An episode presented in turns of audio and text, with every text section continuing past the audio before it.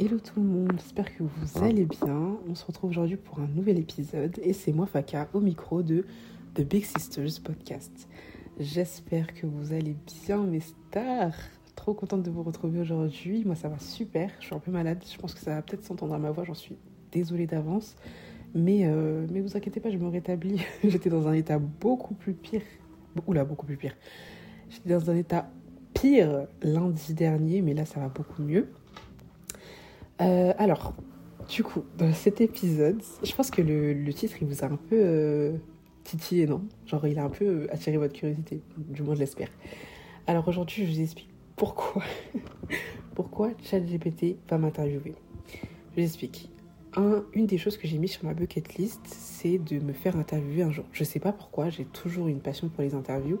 J'aime écouter la philosophie des gens, j'aime en apprendre davantage sur les personnes euh, que j'admire ou pas, que je suis ou pas, que je connais ou pas. Mais euh, j'aime bien envoyer, vous savez, quand il y a des extraits comme ça qui, viennent dans, dans nos réels de rappeurs ou de personnes, enfin d'acteurs ou de peu importe, j'aime trop euh, connaître, j'aime bien connaître leur vie. Genre, tu sais, il y a, y a ce, cette particularité de la, dans la façon dont. Oh, il y a un chat, j'ai eu peur. Il y a une particularité, une particularité pardon, dans la façon dont ils en parlent, tu sais, de leur enfance ou de comment ils ont appris telle chose ou comment ils sont arrivés à tel endroit et tout. Enfin, c'est trop intéressant, je trouve.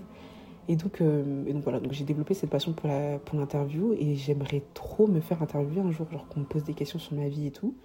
Mais comme je ne suis pas une personne connue, je n'ai rien fait d'extraordinaire dans ma vie et que donc du coup je sais que ça n'arrivera pas de sitôt, je me suis dit, au lieu d'attendre que les choses viennent à moi, je vais amener les choses à moi directement. Ok? I attract, I'm not chasing, ok? Donc, euh, ce que, donc, ce que je vais faire, je me suis dit, je vais créer ma propre interview. Mais maintenant, je voulais soit demander à ma pote ou à ma sœur, mais en fait, ça allait pas être naturel, tu vois, ça allait être très euh, jeu d'acteur en français, ce qui n'est pas drôle.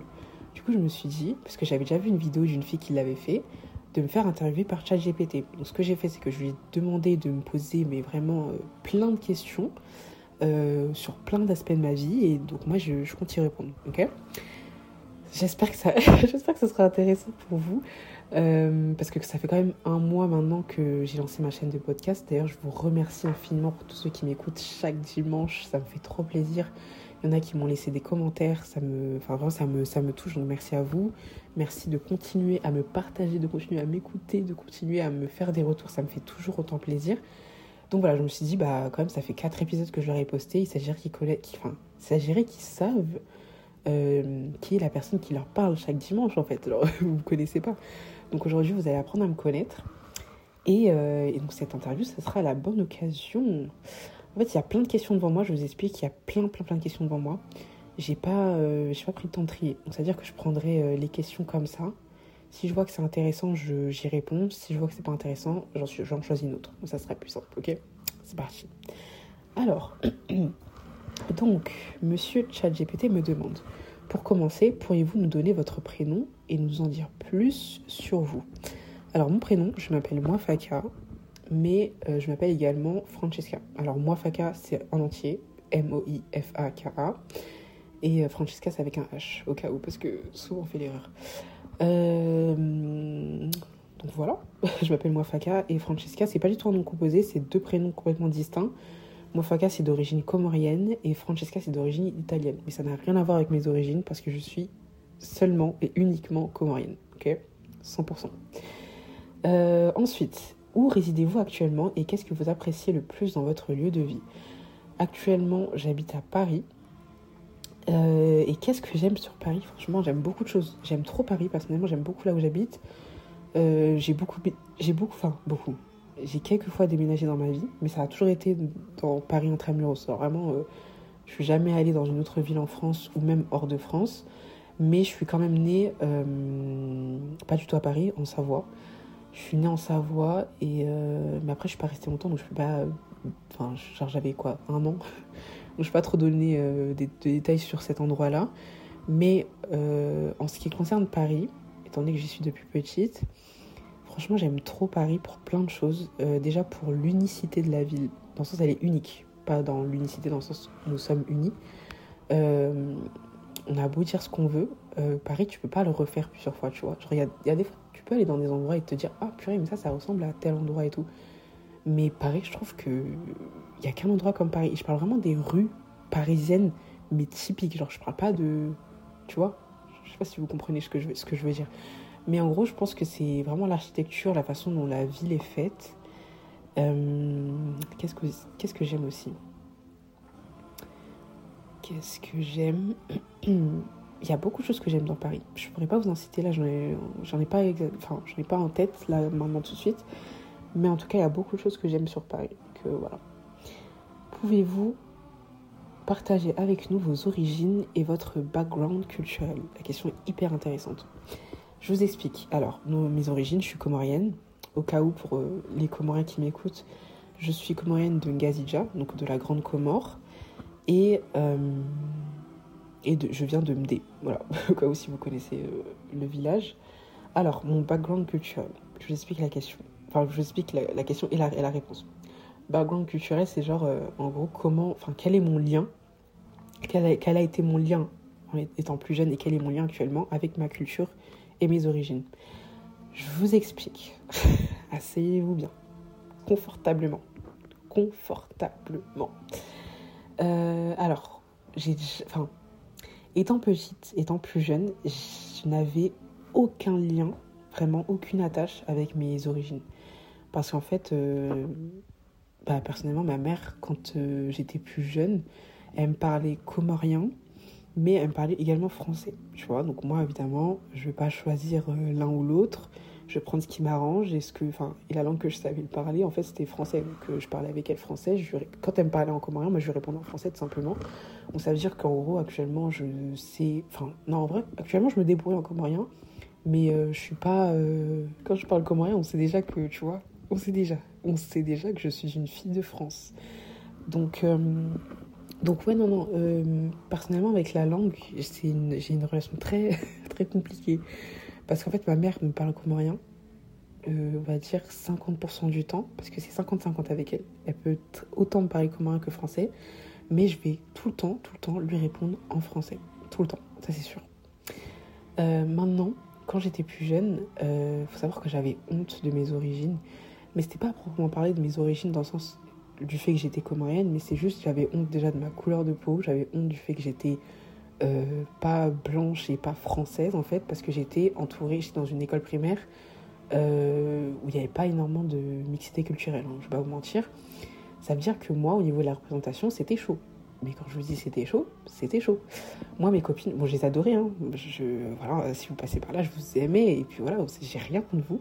Mais mes copines, c'était des, Françaises en majorité. Je suis désolée, j'avais aucune noire euh, dans mon entourage. Hormis ma meilleure amie actuelle, que je connais depuis la primaire, mais qui, elle, à ce moment-là, je la détestais. Ne, je pouvais tant pas me celle-là. Donc, euh, non, non, j'avais vraiment aucune personne dans mon entourage qui était, euh, qui était ou comorienne, ou africaine, ou maghrébine, rien du tout, aucune représentation autour de moi. Donc, euh, bah, du coup, voilà, donc j'ai grandi comme ça et j'ai grandi avec ce truc de je veux ressembler à mes copines en fait, parce que j'avais l'impression constamment d'être l'intrus du groupe, tu vois. Et quand tu grandis avec ce sentiment-là, tu cherches à tout prix à ressembler à celle que tu veux être pour ne pas être remarqué, tu vois. Et donc, euh, par chance, j'avais deux prénoms, comme je l'ai dit, et en plus à ce moment-là, ce qui était en vogue, c'était Violetta. Et je me suis dit, waouh, il y a un personnage qui s'appelle Francesca comme moi et tout, nanana. Et donc, je demandais à chaque fois aux gens de m'appeler Francesca et pas Mofaka. Et en plus, quand on me demandait, oui, tu t'appelles comment? Je disais toujours, euh, ah bah moi je m'appelle euh, Francesca. Genre, je disais jamais Mofaka, ça m'arrivait très très peu. C'est-à-dire que la majorité de mes profs, ils ont retenu ce prénom-là. Euh, à part quand c'était la première fois qu'on se voyait, par exemple, parce que sur la liste des prénoms, vous voyez, c'était Mofaka qui était écrit en premier, tu vois, mais ça me gênait toujours. Bref, et j'ai souvent vécu avec ce truc-là. Mais ça, je vous en parlerai, je pense, euh, de ma crise identitaire. Je vous en parlerai dans un autre épisode qui va être hyper intéressant parce que j'ai énormément de choses à dire. Mais, euh, mais ouais, donc euh, franchement, même en grandissant, j'ai pas eu une grande attache avec les Comores et mes origines comoriennes. parce que, en fait, j'étais pas du tout ce genre d'enfant qui allait tous les étés dans son bled, tu vois. Moi, personnellement, c'était pas ça. Les billets, ça a toujours été cher n'en parlons pas maintenant, mais même avant, c'était très cher, sachant que j'étais pas toute seule. Hein. J'ai une sœur et, deux frères. Et, et, donc voilà, donc ma mère, moi personnellement, elle m'envoyait plutôt en colonie de vacances et pas aux Comores en famille, tu vois. Donc j'avais du... Enfin, donc quand tu ne connais pas ta langue, quand tu ne connais pas énormément de choses euh, sur ta culture, quand tu... Enfin en fait quand t'as pas beaucoup de trucs auxquels te rattacher pour te dire ah ok je suis comorienne et je suis fière de l'être, tu vois, bah c'est dur après de l'affirmer. Donc ça veut dire que même quand j'y suis allée en 2014, j'étais très contente en vrai d'y aller. J'étais allée pour le mariage de mes parents, donc leur mariage euh, traditionnel, le grand mariage au bled. Et franchement, j'avais kiffé. J'avais kiffé, j'avais appris à beaucoup plus apprendre les choses et tout. Et franchement, je... c'est là que ça a commencé à grandir. Et puis en plus, à ce moment-là, euh, puis à ce moment-là, c'était quand. C'était. Il y a eu. Euh, il y a eu ce truc de. Bon, moi, je m'y connais pas trop. Hein. Je suis pas trop dans ce monde-là. Mais il y a eu ce truc, enfin, cette ascension, on va dire, où on a commencé à être beaucoup plus connu. Parce que je sais que quand j'étais petite et qu'on me demandait. Euh, oui, mais c'est où les Comores? Parce qu'à chaque fois que je, chaque fois qu'on me demandait mes origines, J'étais là en mode, bah moi je suis comorienne. Ah ok, mais c'est où? Ah d'accord. Oh, c'était trop vexant. C'est trop vexant. Et donc je sais qu'à ce moment-là, donc euh, l'époque où j'étais partie aux Comores euh, en, en 2014, c'était aussi le moment où on a commencé petit à petit à être connu euh, à cause ou grâce à des rappeurs comoriens qui ont commencé à percer du coup. Et donc c'est comme ça que les gens ont commencé, ah d'accord, donc t'es comorienne et tout, comme non, non, non, et tout. Ouais, ouais, c'est ça exactement. Bref, malheureusement. Euh, et donc, ouais, et donc, euh, et donc en grandissant, euh, j'ai commencé à de plus en plus avoir cette attache. Ma mère, elle n'était pas non plus complètement. C'était pas comme si elle me parlait pas du tout des Comores. Hein. Franchement, ma mère, elle, a cette attache quand même. Elle, elle, elle a réussi à bien s'intégrer en France, mais elle a quand même cette attache avec la, culture. Donc, c'est-à-dire qu'elle me ramenait beaucoup dans les mariages comoriens, dans les trucs, dans les journées traditionnelles, dans les journées culturelles, pardon dans les trucs histoire de montrer en gros bah ça c'est comme ça qu'on fait ça c'est le tissu ça c'est nanana elle montrait plein de trucs en rapport et puis elle cuisine en plus des plats comoriens donc j'avais quand même des petites notions et tout mais euh, rien de fou tu vois. Ensuite j'y suis allée j'y suis retournée en 2019 et cette fois-ci toute seule. C'était euh, la première fois que j'allais quelque part toute seule c'était incroyable. Euh, c'était pas le plus beau voyage de ma vie mais franchement ça m'a beaucoup beaucoup beaucoup appris et j'ai beaucoup aimé. Et je pense que c'est là que j'ai encore plus accentué ma, mon attache à, à mes origines et que j'ai commencé à, être en, enfin, à en être fière tout simplement en fait. Et donc à partir de, à partir de là, euh, j'ai arrêté ce truc. Bon, je pense que à partir du collège, je pense, non, collège, enfin fin collège, début lycée, c'est là que j'ai arrêté avec ce truc de ouais non mais appelez-moi Francesca et tout parce que bah j'étais fière. Enfin j'ai appris ce que voulait dire mon prénom. Euh, j'ai appris à m'en imprégner. Et puis je me suis rendu compte de la beauté ce qui signifie. c'est un, un, prénom qui est quand même assez fort, ça veut dire bonheur, mais c'est pas juste le bonheur. c'est vraiment. Euh, en comorien, tu sais, quand on, par exemple, quand tu as une bonne nouvelle, quand tu as quelque chose qui t'arrive, quand on veut que quelque chose de bien t'arrive, on, te souhaite, du coup, je saurais pas vous dire la phrase là, je sais pas la phrase, c'est le problème. Ah, vraiment, les comoriens nouveaux. Euh, j'ai pas la phrase, mais en gros, ce qu'on te souhaite, c'est genre moi faca, mais enfin, je sais pas comment vous dire. C'est hyper compliqué à expliquer, mais en gros, on vous souhaite moi faca. Je sais pas, sais pas comment vous l'expliquer. Euh, et donc, euh, et donc du coup, bah, quand, euh, quand bah, j'ai fait ce voyage-là, quand j'ai appris ce que voulait dire mon prénom et tout, bah, j'ai arrêté d'avoir cette honte-là, en fait.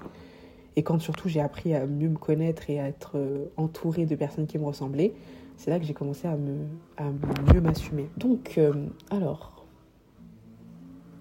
quel est le lieu le plus incroyable que vous ayez visité et qu'est-ce qui l'a rendu si spécial pour vous euh... En vrai, je sais. J'ai pas beaucoup voyagé dans ma vie, hein, je mens pas. J'ai pas beaucoup voyagé dans ma vie, mais en 2022, en 2022, par la grâce de Dieu, j'ai pu effectuer une Omra, donc j'ai pu aller en Arabie Saoudite pour aller à la Mecque. Euh, ça a été le plus beau voyage de ma vie, vraiment pour tellement de raisons. Euh, déjà parce que je m'attendais pas à y aller. En fait, j'avais très très peu d'espoir. Mais ne vous inquiétez pas, la, la et tout, je compte vous faire un épisode entier dessus. Parce que j'ai beaucoup de choses à vous dire de, bah, sur, enfin, sur ça en fait. Mais du coup, oui, euh, qu'est-ce qui l'a rendu si spécial? Déjà, je m'attendais pas à y aller. Donc, c'est-à-dire que c'était un peu comme une surprise. Et ensuite, euh, ce que j'ai pu trouver là-bas, vraiment, c'est ce enfin je sais que ce que j'ai pu trouver là-bas je ne le retrouverai mais nulle part ailleurs dans ce monde. Genre ici-bas, je ne le retrouverai nulle part ailleurs, vraiment. Euh, je ne saurais pas vous le décrire, mais incroyable, vraiment incroyable, autant pour l'endroit, pour ce qu'il représente pour nous et pour ce que et pour le, les sentiments que j'ai pu ressentir tout au long du voyage en fait. Euh, ce voyage il m'a marqué à vie et je prie pour pouvoir y retourner euh, le plus tôt possible hein, l'année prochaine pourquoi pas parce que vraiment j'en ai besoin j'en ai besoin et là je mon cœur saigne parce que je sais qu'il y en a qui vont partir là mais je vous souhaite que ça vraiment allez-y si vous en avez les moyens, si je peux vous donner un conseil, ce n'est pas une question d'argent. Et croyez-moi, quand je vous dis ça, ce n'est pas une question d'argent. Évidemment, vous avez besoin d'argent pour y aller, mais l'argent ne fait pas tout. En fait, euh, si vous êtes destiné à y aller, vous allez y aller. Mais priez pour en fait, si vous voulez y aller, priez pour y aller. En fait, simplement, c'est ça, priez pour y aller. Parce qu'en fait, les plans d'Allah sont meilleurs que les nôtres. Et quand je vous dis que je, ne pensais pas y aller, c'est je ne pensais pas y aller parce que euh, tout simplement ma situation financière à ce moment-là, elle ne me permettait pas d'y aller et pourtant, euh, Allah dans son immense sagesse et dans le fait que si tu le demandes, il te donne, il m'a permis d'y aller et d'être parmi ses invités d'honneur. Donc euh, voilà, incroyable. Vraiment, la Mecque et tout, c'était incroyable. Pardon. Alors ensuite, avez-vous une famille proche ou des amis qui jouent un rôle important dans votre vie? Oui, euh, moi, personnellement, toutes les personnes qui m'entourent, hein, toutes les personnes qui m'entourent, vraiment qui sont dans mon cercle proche, et quand je dans mon cercle proche, c'est pas euh, forcément des personnes à qui je parle hyper souvent ou quoi, mais juste des personnes, je sais que je peux compter sur elles, ou quand on se parle, on, a des discussions vraiment profondes et que c'est pas juste euh, histoire de ha on déconne, et puis voilà, non, c'est pas ça. Vraiment, j'ai des personnes autour de moi, Dieu merci d'ailleurs, autant dans ma famille que dans mon cercle d'amis, des personnes qui m'inspirent, mais chaque jour. Vraiment, je suis. Chez chaque personne qui m'entoure, je, trouve au moins une ou deux qualités euh, que j'essaie moi-même de m'approprier parce que ce sont des très très belles qualités et c'est pour ça du coup bah, que je suis amie avec ces personnes-là parce qu'elles sont, elles sont très très belles à l'intérieur. Désolée pour ma voix.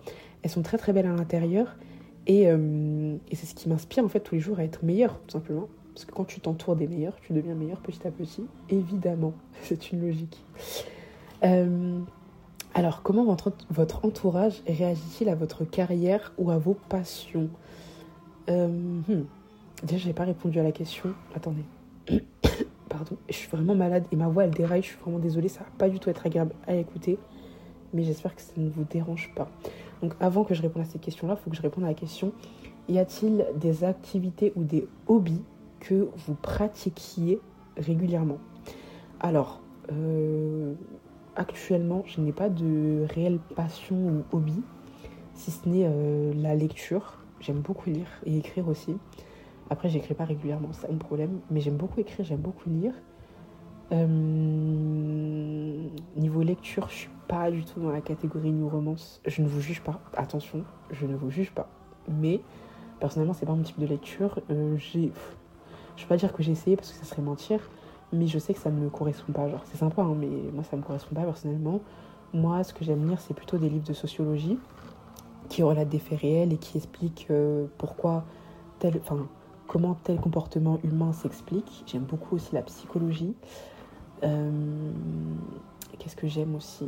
J'aime la, je lis un peu de fiction des fois, hein, ça m'arrive, hein, mais bon, j'aime, tu la fiction qui, relate des faits, genre la fiction qui, nous relie au monde réel et pas la fiction vraiment, non, ça, ça je peux pas.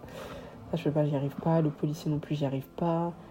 Euh, comme fiction, par exemple, je lis beaucoup du Guillaume Musso, j'aime beaucoup par exemple ses romans. Euh, mais voilà, voilà, simplement. Ensuite, euh, comme passion, je n'ai pas de passion. je n'ai pas de passion, je serais trop triste à dire, mais j'ai pas de passion en fait faut savoir que moi je suis trop une meuf polyvalente. Genre un jour je vais aimer ça, et puis l'autre jour je vais aimer ça, et puis l'autre jour genre, je vais encore aimer une autre chose. Mais je suis pas sur un truc fixe depuis des années, si ce n'est peut-être le théâtre. Euh, j'ai beaucoup fait de théâtre durant ma, jeunesse, entre guillemets, je suis encore jeune, hein. attention.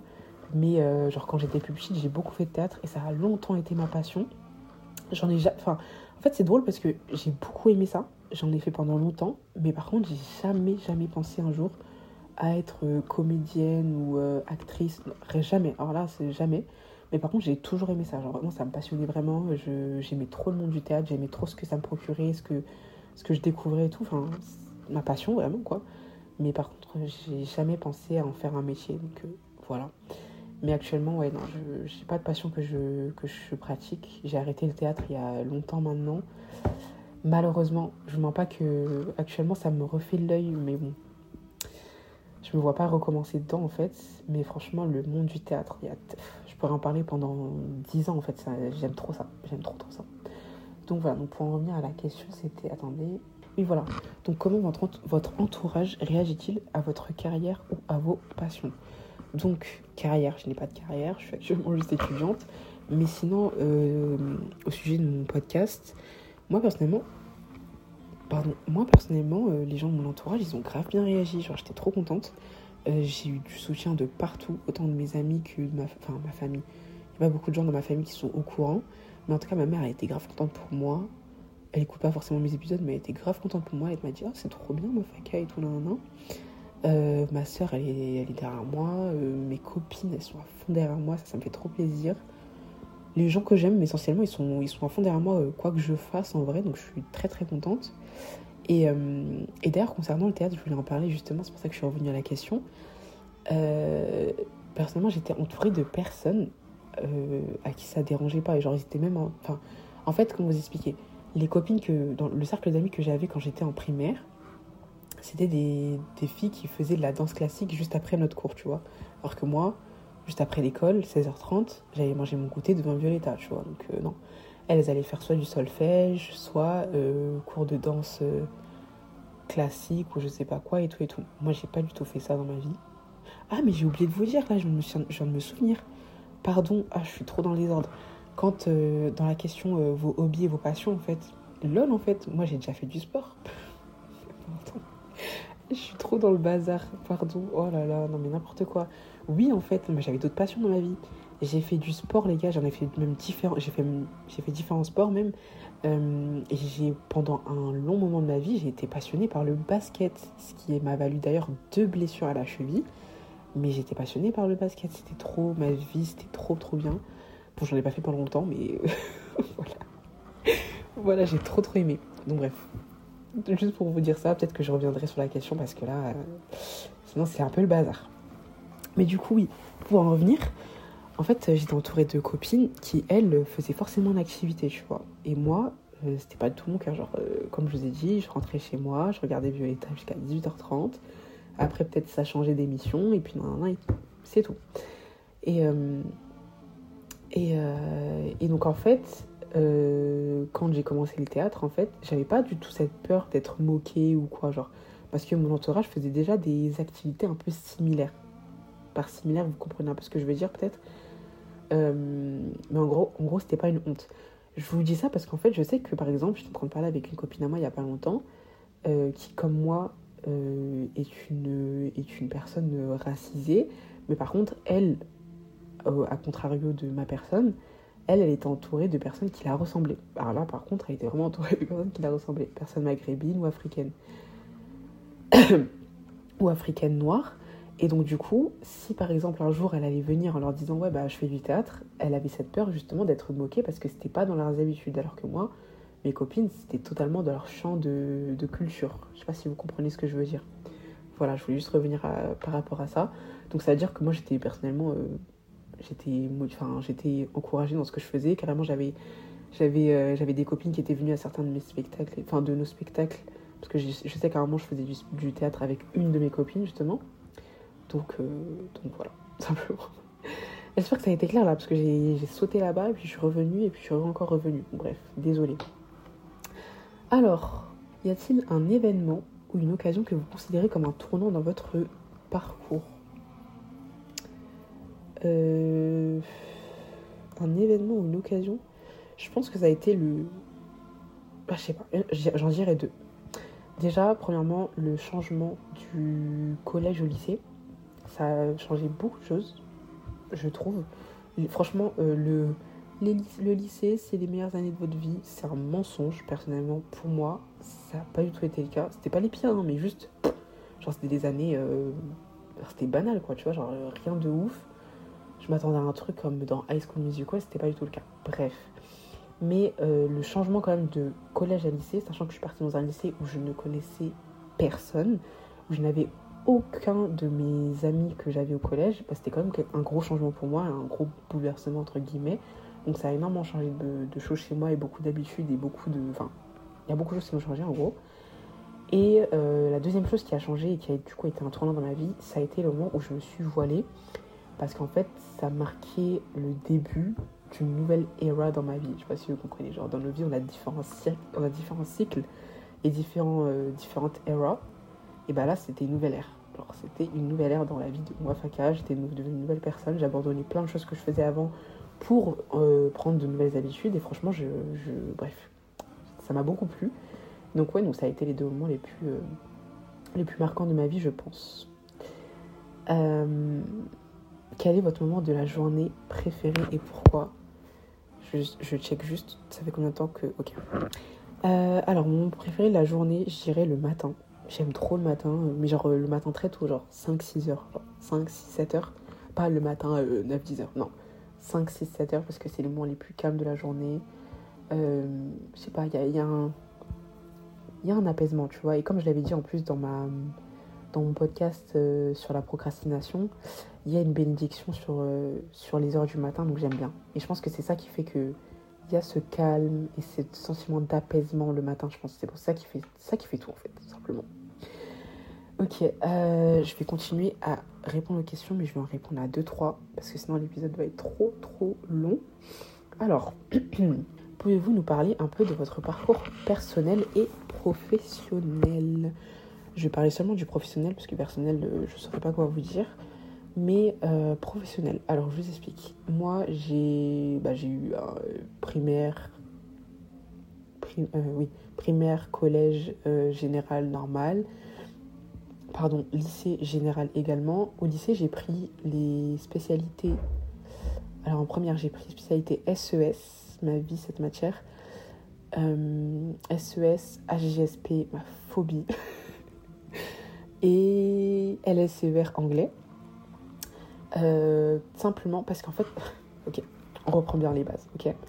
Je suis rentrée au lycée en ayant pour objectif de devenir avocate, ok. Ça c'était mon métier de, de, rêve et tout.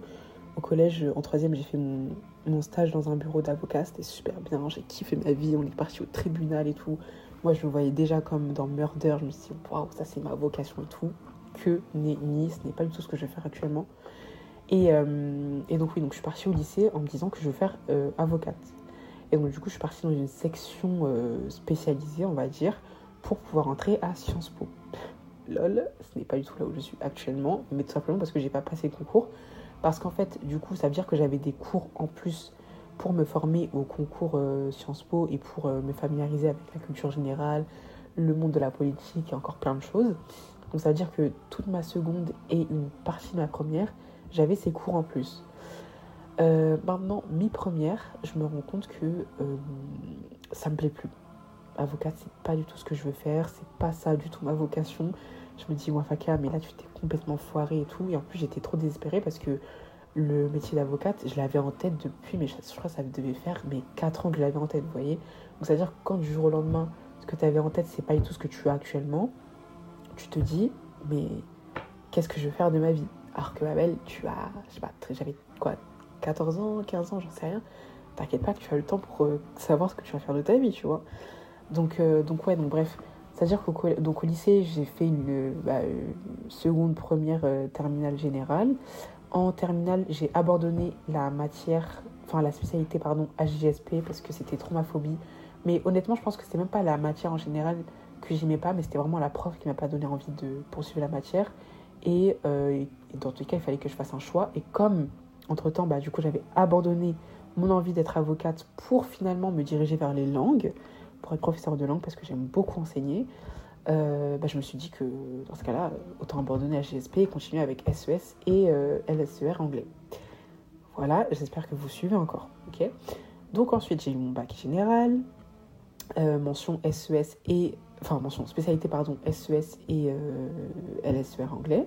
J'ai d'ailleurs fait le Cambridge Exam. Cambridge Exam. Euh, voilà, c'était pas nécessaire de préciser, mais je le précise. Ensuite, je me suis inscrite sur Parcoursup pour aller en faculté, enfin à l'université en gros. J'ai mis toutes les universités de Paris qui proposent LSER, anglais, arabe. Pourquoi Parce qu'en fait, euh, anglais, espagnol, ça va être mort.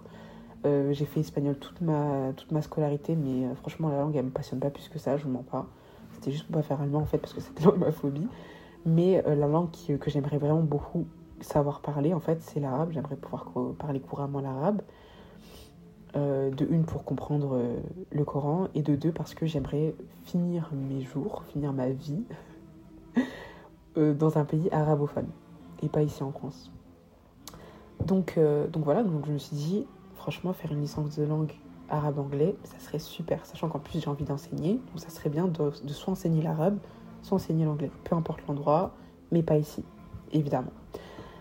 Donc voilà. Alors, comment abordez-vous les échecs ou les revers et qu'avez-vous appris de ces expériences? Alors, euh, moi personnellement, je pars du principe, et dans tous les cas, c'est, pas personnellement, c'est vraiment un fait. Il euh, n'y a pas de hasard, il y a juste un destin. Donc ça veut dire que rien n'arrive par hasard dans ta vie, tout était destiné. Donc que ce soit des choses bien ou mal, que ce soit des choses qui euh, t'apportent de bonnes conséquences ou pas, euh, ces choses-là t'étaient destinées en fait. Et moi personnellement, la religion, elle m'a aidé à avoir l'avis d'un certain, d'un certain, d'un certain point de vue que je n'avais pas avant en fait de bien me concentrer dessus. Quand je dis dessus, c'est je parle de la religion. Euh, quand j'avais pas cette quand j'avais pas cette attache à la foi, euh, je voyais pas les choses comme ça en fait. Et c'est surtout bah, c'était surtout à cette période-là que j'avais beaucoup de crises d'anxiété, beaucoup de stress. Je me souviens. Et maintenant, bah, les crises d'anxiété, elles, sont de plus en plus rares. Le stress se fait de moins en moins parce qu'en fait, j'arrive à me dire que tout, est, tout m'est destiné, entre guillemets, que ce soit quelque chose de bien ou de mal, dans tous les cas, si c'est ma destinée, ça viendra. Et si ça ne l'est pas, dans ce cas-là, bah, c'est que ça ne devait pas être sur mon chemin, tout simplement. Donc, euh, j'essaie de, de moins me poser de questions par rapport à ça, déjà de une. Et, euh, et de deux, euh, vraiment, que la chose et aboutit à quelque chose de bien ou pas, je me dis que dans tous les cas, ça reste une leçon à prendre avec euh, un grand sourire, vraiment. Que ce que tu as, que as eu comme attente et, euh, et, une bonne ou une mauvaise finalité, prends-le comme une leçon, ça t'apprendra forcément quelque chose, vraiment. Forcément quelque chose. Et il faut se dire, et moi je pense que c'est ce qui m'aide, euh, je sais que les plans d'Allah sont meilleurs que les miens, tout simplement. Et ce que, et ce que j'essaie souvent de demander, c'est de, qu'il m'accorde ce qui est bon pour moi et non pas ce que je demande. Parce que souvent, ce qu'on veut n'est pas forcément ce qui est meilleur pour nous. Et ça, on l'oublie souvent. C'est qu'on a souvent l'impression de se connaître, de connaître ce que l'on veut et tout, mais on, se ment souvent à soi-même. Hein. Et souvent, euh, tu sais, c'est comme par exemple quand tu es dans, un, dans une relation toxique, dans, dans une amitié toxique t'aimes la personne, même si tu sais qu'elle te fait du mal, mais t'aimes la personne et tu continues à lui faire du bien, quand bien même elle te fait souffrir tous les jours. Donc ça veut dire que au lieu de demander euh, à te sortir de cette relation-là, ce que tu vas demander toi, c'est oh, j'espère que cette personne va devenir un peu plus gentille. Mais non, arrête. Tu c'est comme euh, le truc de demander au serpent pourquoi il t'a mordu. Je sais pas si vous comprenez cette métaphore-là. C'est que peu importe déjà si le serpent te répond ou pas, et peu importe la raison pour laquelle il t'a mordu, genre occupe-toi du fait qu'il t'ait mordu, donc que t'es blessé, plutôt que la raison en soi. Parce que la raison, que tu l'aies ou que tu ne l'aies pas, elle ne va pas t'apporter grand-chose. Je je sais pas si vous comprenez ce que je veux dire ou pas. Parce que là, du coup, j'ai parlé de différents points, mais en tout cas, moi, je pense que c'est comme ça que j'arrive à aborder les échecs ou les revers, entre guillemets, de ma vie. C'est avec ce truc de, bah, dans tous les cas, ça m'était destiné et euh, j'ai juste à en, à en tirer une leçon, en fait. Et c'est comme ça que je ne referai plus l'erreur ou j'aborderai la chose avec un, euh, une meilleure protection, un meilleur, euh, avec un meilleur abord en fait tout simplement. Donc voilà. voilà. Bon, j'ai beaucoup parlé. Je pense que j'aimerais, j'aimerais trop faire une partie 2, mais euh, faut que je sache si ça vous a plu ou si c'était un peu ennuyant. Dites-moi, n'hésitez pas. Sur ce, je vous fais de gros bisous. N'hésitez pas à me dire dans la barre de commentaires sur Apple Podcast si l'épisode vous a plu, si vous voulez une partie 2, parce que j'aurais aimé encore beaucoup beaucoup parler, mais je voulais pas que l'épisode soit trop long. Donc voilà, n'hésitez pas à me dire. Euh, n'hésitez pas aussi à me mettre 5 étoiles, ça sera avec plaisir. L'objectif, c'est qu'on soit dans le top des émissions de podcast. Euh, et voilà, sur ce, je vous souhaite une bonne semaine et je vous fais de gros bisous. On se retrouve la semaine prochaine.